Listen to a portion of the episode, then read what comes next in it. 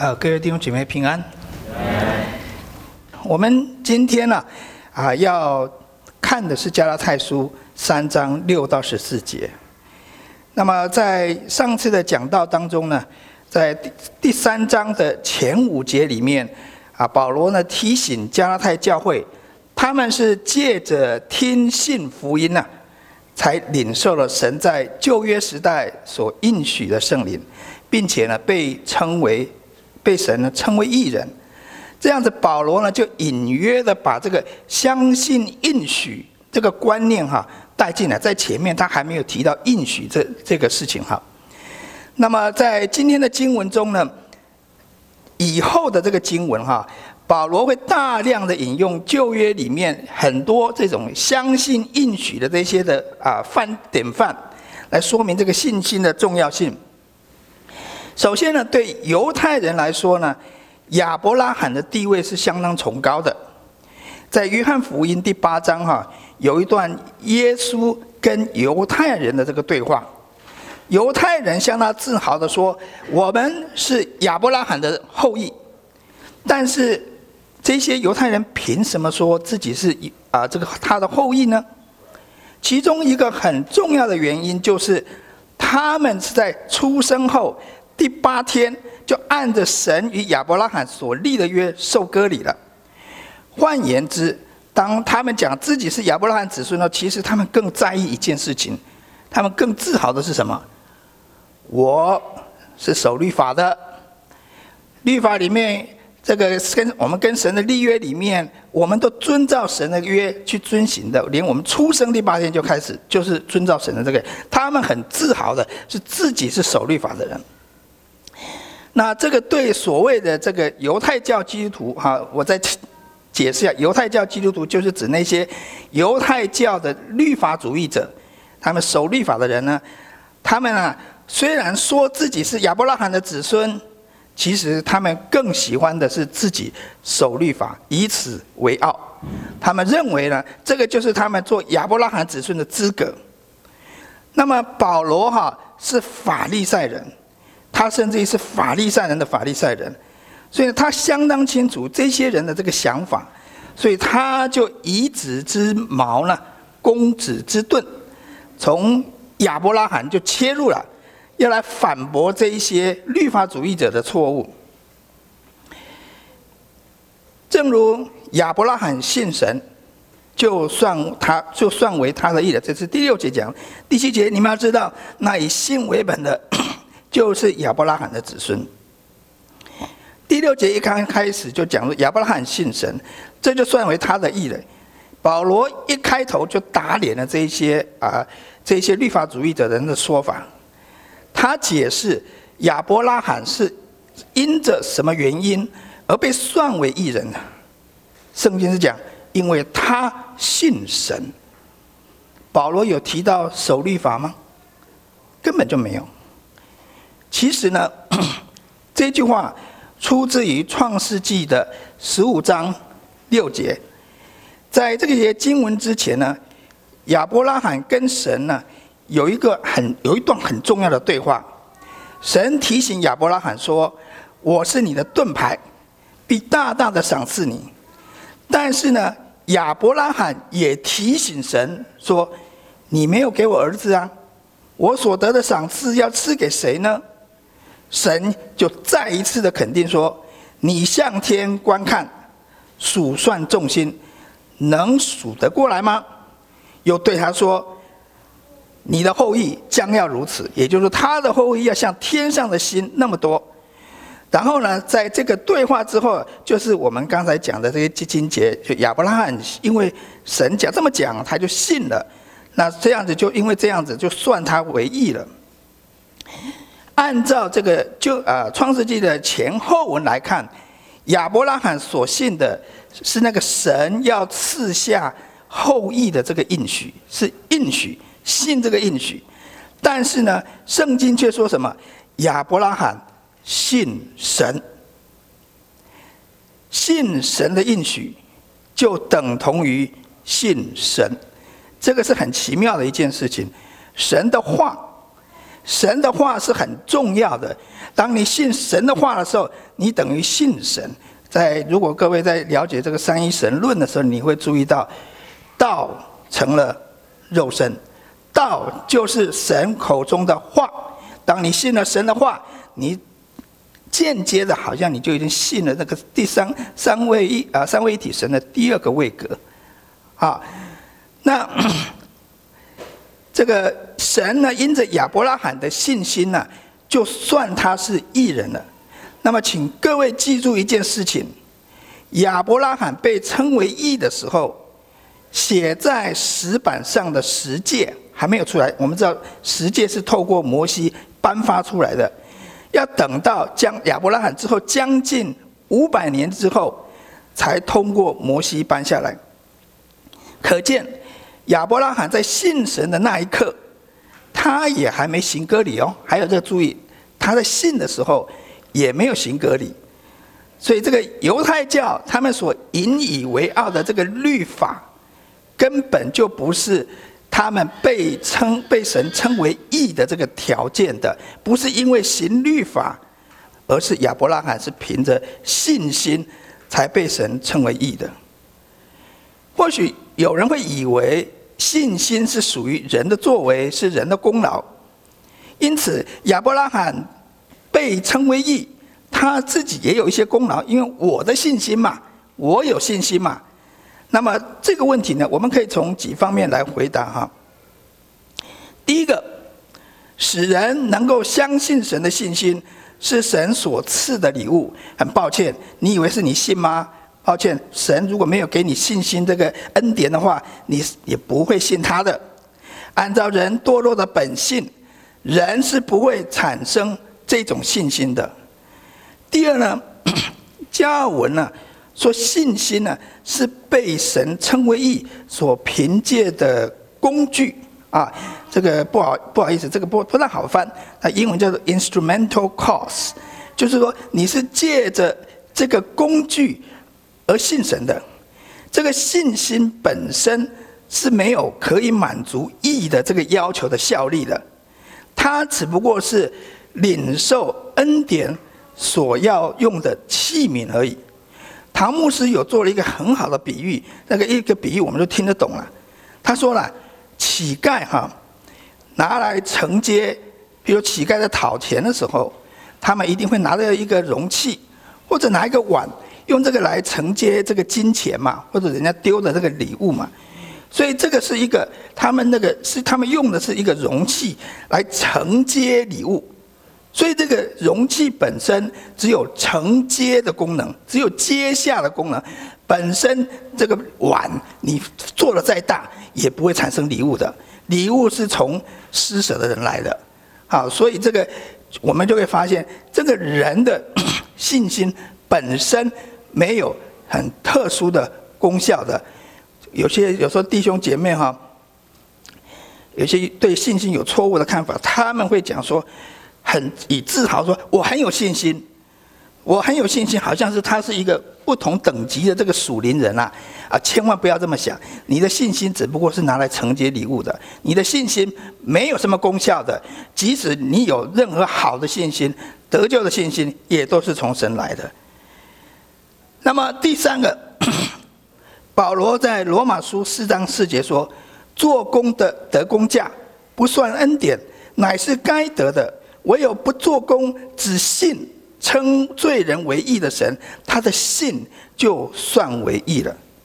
所以保罗就将这个信啊，注意他用了个字“算为义了”啊，英文叫做 “credited” 或者是叫 “imputed” 啊，这个就是算他是义人了。算这个字哈，基本上已经排除相信的人有任何贡献的可能。当我们讲我算你怎么样子的时候，就是可能你本身并没有满足什么条件，我就算算就算了吧，就给你这个东西了。所以呢，基于以上这三点呢，人在领受神的恩典上呢，是一点功劳也都没有的。所以各位弟兄姐妹，不要再讲说我很有信心啊，你即使很有信心，也不是你特别的功劳。但是呢，过度的强调信心。完全不提到人要行善这件事，是否很危险呢？我在上次的讲到曾经提过，后基督教的这个国家中有不少所谓的假基督徒。你如果问他们说，你是否已经得救了？他们会回答说：“是的，因为我已经信了耶稣。”可是呢，你在他们的身上却看不见圣灵工作的果子，还有证据。那么，我想请问一下，这些人的信心跟亚伯拉罕的信心是一样的吗？他们信，他们的信心是一样的吗？那么这个问题呢，我这一次不好好的解释，我要留到我下个月的主题式的讲到。我要透过西敏信条，还有福音书的一些例子哈，好好的解释什么才是叫做使人得救的信心。不过我要提醒大家，基督徒的信心是会受到考验的，不是你嘴巴讲我有信心，我有信心，你的信心会被考验的，而且正常的信。正常信徒的那个信心也是会增加的。亚伯拉罕的信心之路也是充满考验的，他也有怀疑的时候。当他等了许久，看见撒拉没有为他生下任何孩子，他就听从了撒拉的建议，娶了夏甲，生下了以实玛利。这一这一听啊，不得了了！神总共十三年不跟他讲话。神要等到他九十九岁，以斯玛利变成少年人的时候呢，他神再次再度的跟他相会，神才再次的提醒他，撒拉要生子的一个应许。那各位都知道，亚伯拉罕跟撒拉一听到的时候，他们两个都笑了啊，所以我们讲以撒的这个呃双关语就是笑的意思，laughter，Isaac 就是 laughter 的意思，就是笑的意思。那么这两个人哈，亚伯拉罕跟他撒拉哈，两个人都用自己已经很老迈了，我们不能再生孩子了，所以他用这种啊这种外在的条件来怀疑神的话，所以我们可以知道亚伯拉罕信心的考验从来没有间断过，而且每一次的考验也是很艰难的，啊，所以呢以至于呢有时候呢他也走上了不信的路。啊，我可以跟各位提的亚伯拉罕几次两次把太太都卖掉了，差一点太太都快要变成别人的妻子了，为了保住自己的性命。你说这个是有信心吗？好，所以这个亚伯拉罕其实我们虽然说他是信心之父，但是不代表他什么事情都完美无缺的，都是每一个每一每一次都是呃有都是呃按着就是呃信靠神啊、来做出一个决定的，但是呢。虽然他没有完全的信靠，但是感谢主呢，神就不断的宽容他，持续加给他更多的信心，从跌倒的地方爬起来，终于呢，在最后一次最大的信心考验中，也就是把自己宝贵的儿子以撒献为祭的时候，他的信心完全了。神亲自肯定他的信心。各位弟兄姐妹啊，亚伯拉罕肉身生的后代子孙，就是现在的以色列人，不一定是亚伯拉罕的子孙。他的真正的子孙，就是以信为本的人。今天呢，在二十一世纪。华人的基督徒来说啊，当然我们在座有呃加拿大的，有美国的基督徒。如果你真正了解信心的含义，也的确是以信为本的话，那你就可以很自豪的说自己是什么？我是亚伯拉罕的子孙。第八节说到，神要叫外邦人因信称义，就早已传福音给亚伯拉罕了。很明显的，保罗将因信称义当作是听信福音之后的结果。这个道理呢，跟新约时代的信息是一致的。但是，神将福音传给亚伯拉罕，怎么能说他也将福音传给外邦人呢？啊，这个这个有时候我们还我们都以为福音只有在新约的福音书出出现，可是福音其实更早更早在伊甸园里面就有了，那个我们叫做初始的福音。那现在神对亚伯拉罕所讲的，在保罗自己就讲，这个就是福音了。那他怎么可以？我们怎么可以说神对亚伯拉罕讲，就是对外邦人讲？那么这个问题呢，我们可以从两个角度来回答。第一，保罗引用了创世纪十二章第二、第三节来证明他的论点。第二节说：“我必叫你成为大国，我必赐福给你，叫你的名为大，你也要叫别人得福。为你祝福的，我必赐福于他。”那咒诅你的，我必咒诅他；地上的万族都要因你得福。注意，因你得福。这两节哈提到了别人，还有地上的万族这两种人啊。这当然呢是指说，除了亚伯拉罕，还有亚伯拉罕肉身的后裔以外的其他的民族，也就是我们所谓的外邦人。外邦人也会因着亚伯拉罕的信，跟着相信福音，与他一同得着福音的好处。这是第一个原理，就是神应许外邦人跟着亚伯拉罕一起得着福音的好处。第二个是比较呃比较有趣的，就是说，我请各位去思考一下。亚伯拉罕，如果他是犹太人的第一位祖先的话，哈，他是第一位祖先哦。从他以后的才叫犹太人哦。所以我问一下，在亚伯拉罕之前有没有犹太人？是没有的，当然没有的。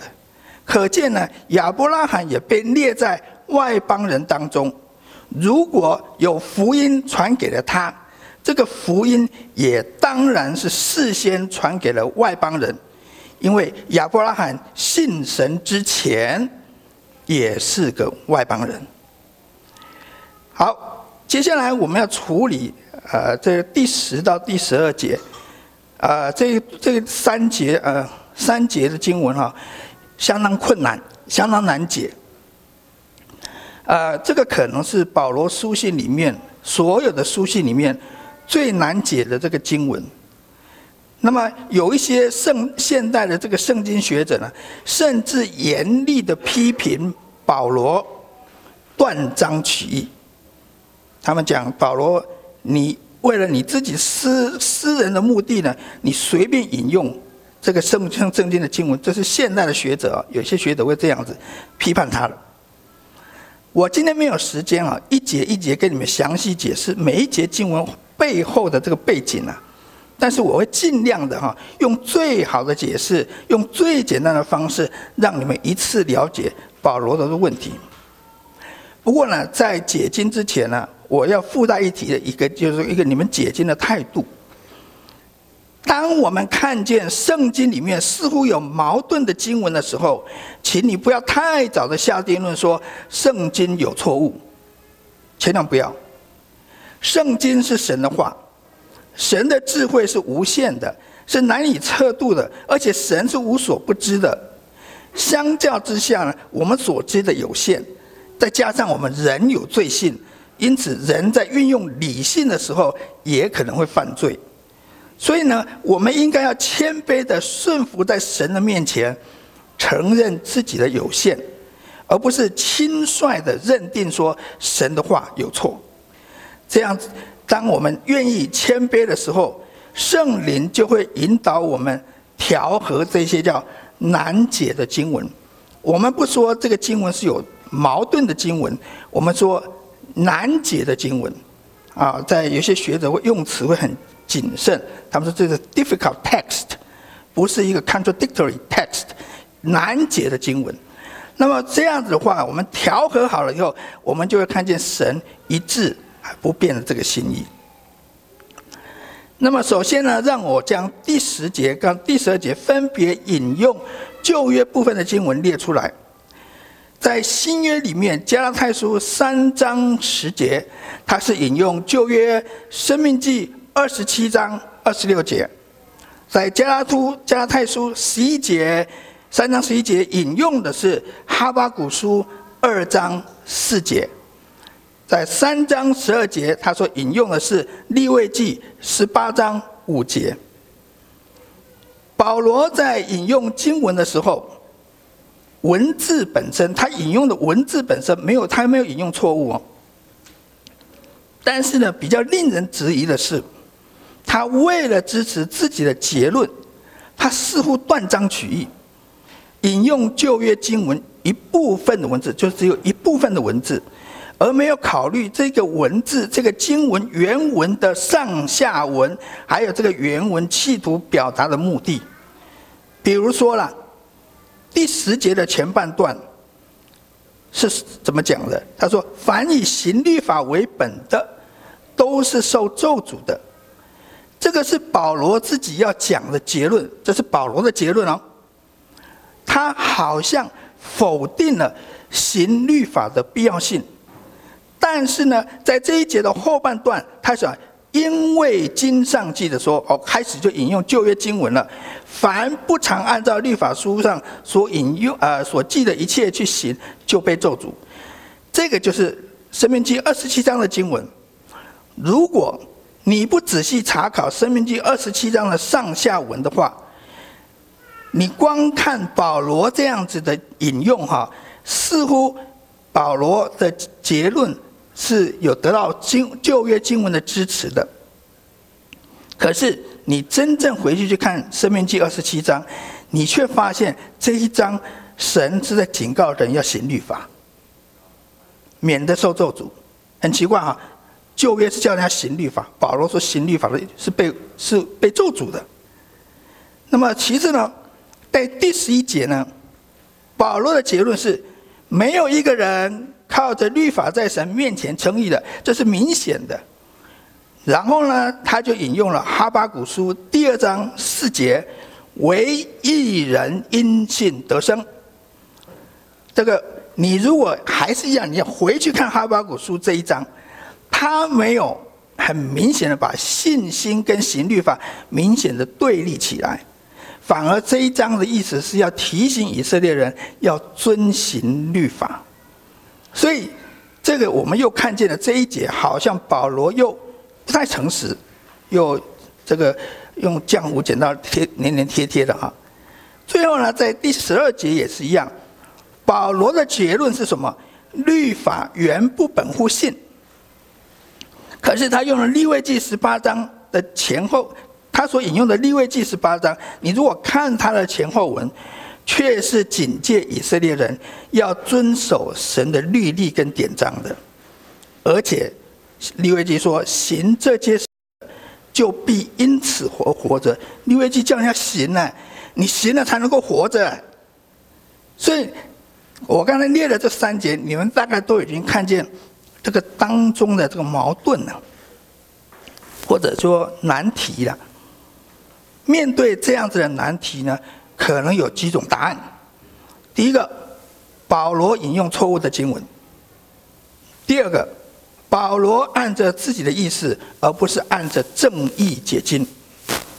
我前面已经提到了，我们作为基督徒的人，应该要谨慎处理神的话，千万不要太早下定论说神的话有错。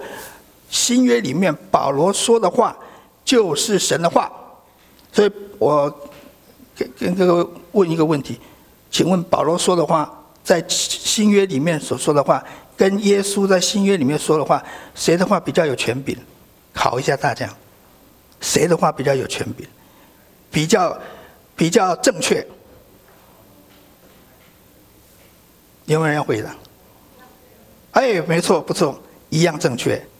因为都是神默示的话，都是圣灵透过人，一位是透过道成肉身的人，另外一个是透过这个蒙恩得救的罪人所说的话，所以他们两两个话都是一样正确的。所以呢，这一位在旧约里面 说话的神呢，跟新约中透过保罗启示的神。是同一位神，神是不会自我矛盾的，所以我刚才讲的那两个推论都不应该接受。保罗没有错，但是呢，我们要怎么解释这个明显所看到的这个矛盾呢？第三种可能性就是，保罗在他的结论还有这个旧约经文当中呢之间呢，可能存在一种叫逻辑推论的断层。他可能很迫切的要让加拉太人知道他的结论，他的重点在结论，因而省略不讲旧约经文原来的意思，他就直接跳到结论去了。那么这样子就让我们有一种感觉：保罗你是断章取义的。对保罗当时写作的对象来说呢，他省略不讲的东西。可能都是这些人早已经知道的事情了，因此他就认为没有必要再讲了，有更重要的事情要讲。所以事实上，这一种事情呢，常常发生在家人之间的对话。抱歉，不是我们的呃干事家人啊，是我们家庭成员的家人哈，澄清一下，我们家人。我们家人和彼此这个生活的很密切，关系非常密切，所以我们对每个人的那个境况啊都很都了解了。所以呢，在我们一般生活的对话中的时候，我们就会常常省略不讲大家都已经知道的事情。那么，其实你们如果有机会哈，去听看看，假如你去今天你到别人的家里面。你听看看，他们这个父亲跟孩子讲话，或者父亲啊，这个丈夫跟妻子讲话，有时候你会听不懂，因为他们好像很简洁的，就是讲几个字，讲几个字大家就懂了。这个就是说，他们对彼此的那个状况是很清楚的，所以有些事情根本不必解释，不必讲，他们也都懂的。那么这样子的解释呢，就可以推论说，为什么保罗的话好像少了一些解释。所以呢，给我们有一种就是他是断章取义的呃这个印象哈。但是呢，保罗缺少什么解释？换句话说，他是怎么样子从旧约时代守律法的这个诫命，过渡到以信为本这个观念？行律法跟信福音有没有冲突？旧约圣经说要行律法才能够因此活着，但是保罗为什么会说凡以行律法为本的都是受咒诅的？这个保罗是怎么过渡过来的？我相信呢，解决这个矛盾的这个关键呢，就在于保罗他自己所讲的话，其实也就是旧约的经文的话：凡不常，各位记住，不常。照律法书上所记一切之事去行的，就被咒诅。请注意“不常”这个字，这个词。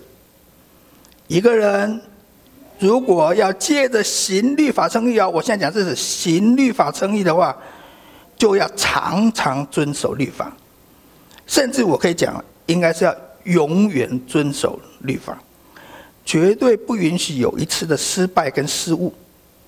绝对不可以的。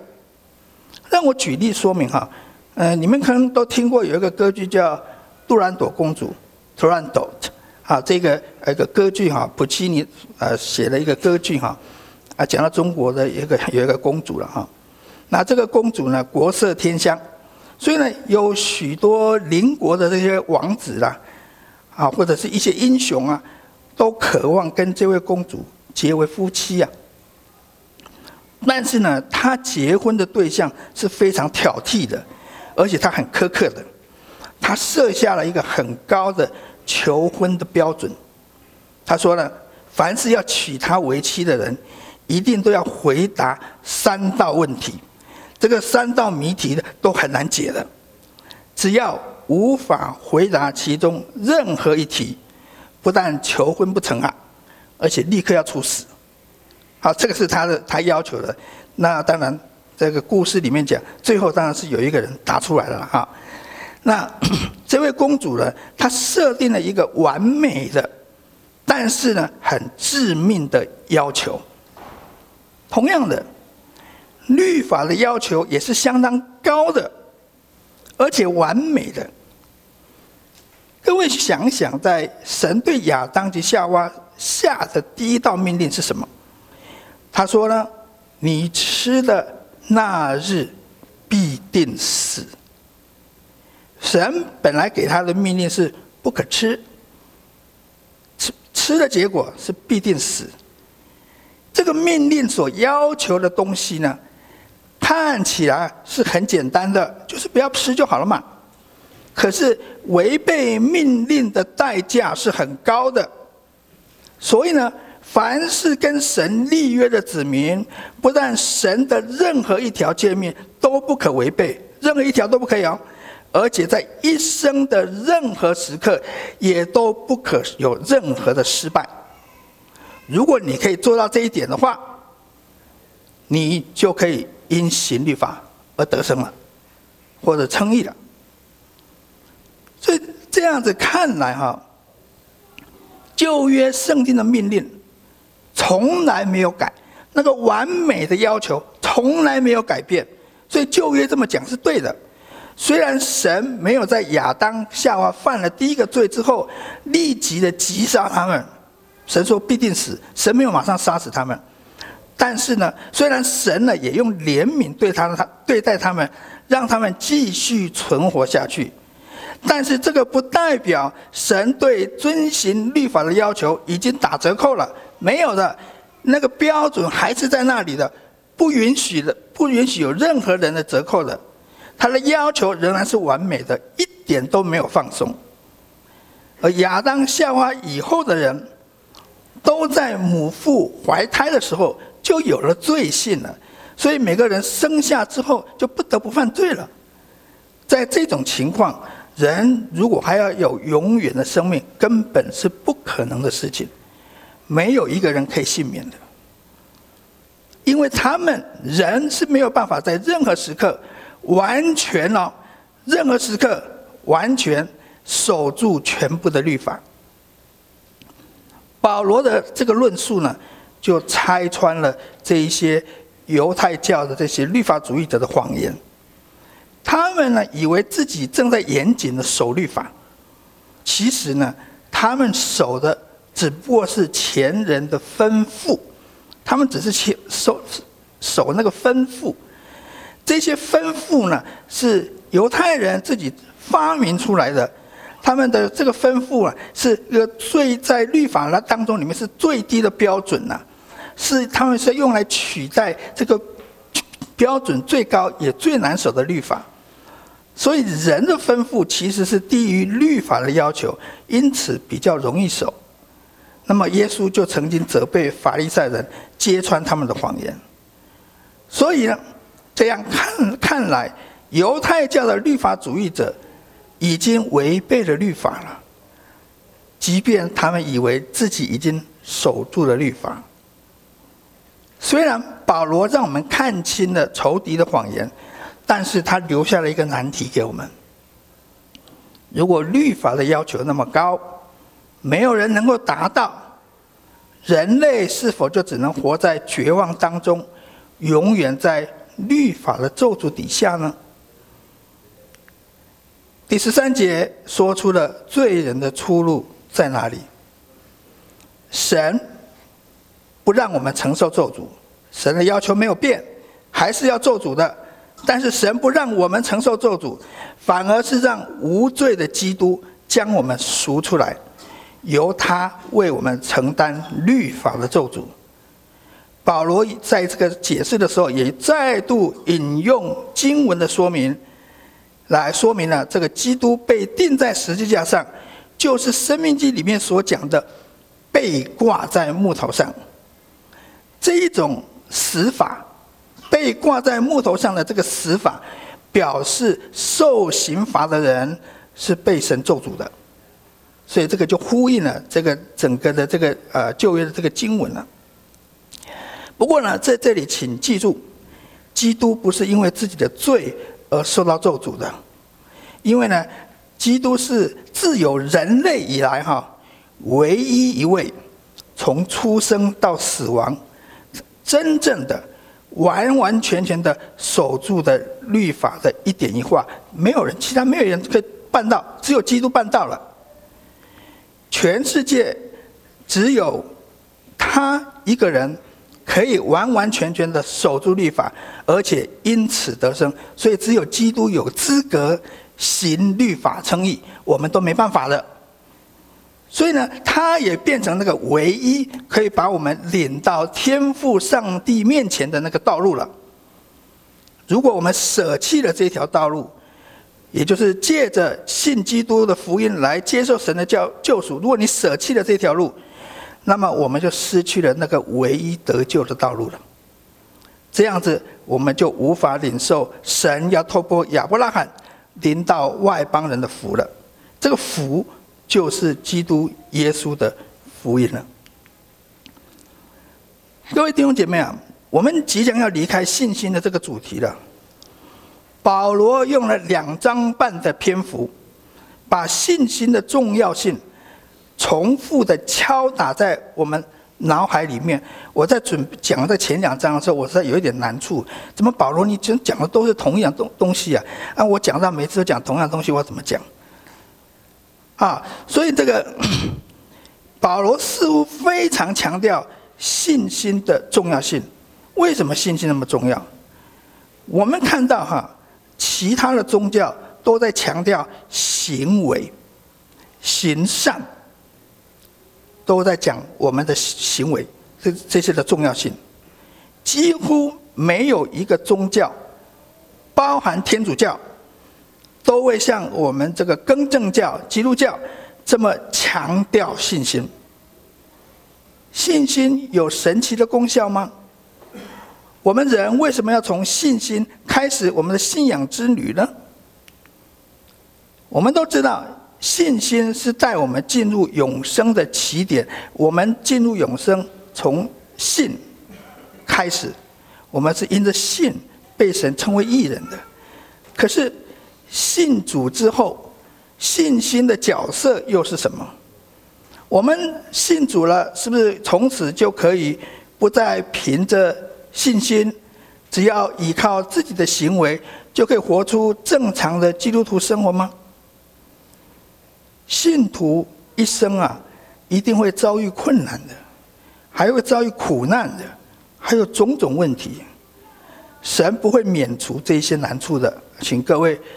祷告的时候，也许你很想离开这些难处，我会建议你们这么祷告：神啊，帮助我胜过这个难处，而不是帮助我离开这个难处，因为神不会挪走的。神不免除难处的原因，就是他要操练我们的信心。大家都知道，以色列人出埃以后，曾经在旷野游走四十年。表面上看来，哈，他们好像是毫无定向的，到处游荡。好像我们有时候自己会觉得，每一天啊，好像在过着行尸走肉的生活，过着毫无目标与定向的生活。但是呢，那一位从起初就指明末后。那位全知全智的神，难道就会这样子放任我们自生自灭吗？让你们在旷野中啊游荡吗？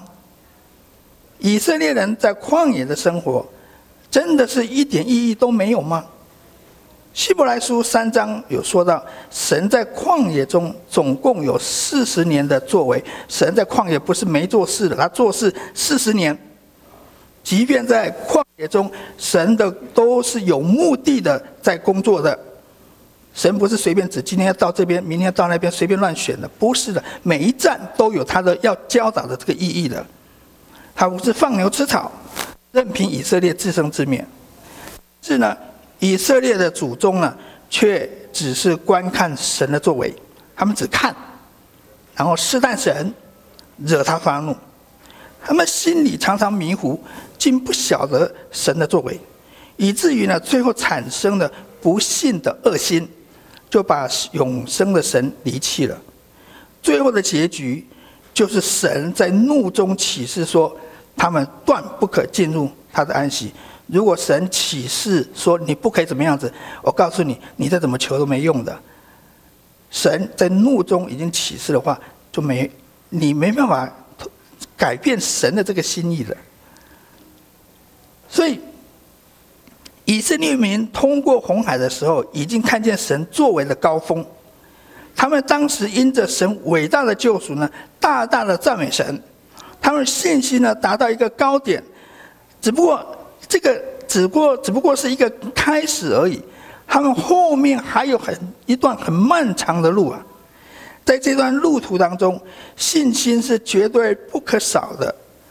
我们还是要每天都要凭着信心，每日领受神的恩典，来过每一天的生活，面对每一项挑战。其实，神允许我们生活中有难关，他要借着这些困难增加我们的信心，而最终的目的就是要把他把我们带进他的安息里面了。我们不要像旷野中不信的世代，因为他们的结局呢是相当悲惨的，就是倒在旷野的。弟兄姐妹啊！我敢说了，所有的罪啊，都是从不信开始的。亚当夏娃以为神不爱他们，所以才会限制他们不可吃某棵树的果子。他们开始怀疑神的爱，神的动机，不相信神的慈爱，然后就从此呢违背他的这个命令了。约翰一书五章十节想说，不信神的。就是将神当作说说谎的，你们知道吗？当我们一怀疑不信的恶心的时候，我们就把这位世界上是最信实的、最守信的神当作是说谎的。这个很伤神的心的，大大的伤神的心了。其实这个也是对神最大的冒犯。世界上没有比没有人会比神更信实，你既然把它说成说谎。对了，弟兄们，你们要谨慎，免得你们中间或者有不信的恶心，把永生神给他离弃了。我要在这里，我要特别呃，或许我针对某一些人，我特别呃讲一件事情，就是说，呃，你们会看见有些信徒哈，他在神面前一直祷告求神赦免他的罪，天天在这个。求神赦免五年前犯的罪，神早就说赦免你了，他也求神赦免了，可是呢，他就好像觉得，呃，感觉上神没有赦免，所以他每天五年来每天都在提醒神，神啊要赦免我。我告诉你，你不要以为这样很敬虔，你这样子是在得罪神。当然，我们有时候要了解这些人良心上面的困难。比较软弱，所以呢，常常撒旦一讲一个话刺激他，他就以为自己没有得到赦免了。但是呢，我们有时候要提醒这些人：你为什么你你知道你这样子认为自己没有神没有赦免你？你知道你犯了一个很大的错误吗？你把神当作是说谎的，你这样子对神的冒犯不是更大吗？所以对这样子的信徒来讲。我们你一定要了解，当神说赦免了你的罪，赦免了你就是真正的赦免了，不要再一直在跟神一直求求求，因为你求你求了更多，不会神的赦免更多，只要一次就够了，你只要信就够了，好不好？所以 最后一个结论，凡是有耳的都要听，弟兄们，你们要谨慎。免得你们中间或有人存着不信的恶心，把永生神离弃了。保罗这么强调信心的重要性，就是你不信的话，你就会把永生神离弃了。让我们一起祷告。天父，们感谢你，感谢你这么重要的话语。天父们，我也感谢你。你在律法中设定了这么样子的高的标准，对吧？我们更感谢你。当我们没有办法达到这个标准的时候，你却决定以恩典待我们，让我们还是有一个机会，有一条路能够通到你的面前。愿主帮助我们的弟兄姐妹们，今天听到你的话语，能够知道他们的信心是什么样子的，帮助他们知道原来在神面前不信是怎么样子一个这么大的一个罪的。愿主怜悯我们，我们这样子感谢祷告是奉主耶稣基督的圣名求的，阿门。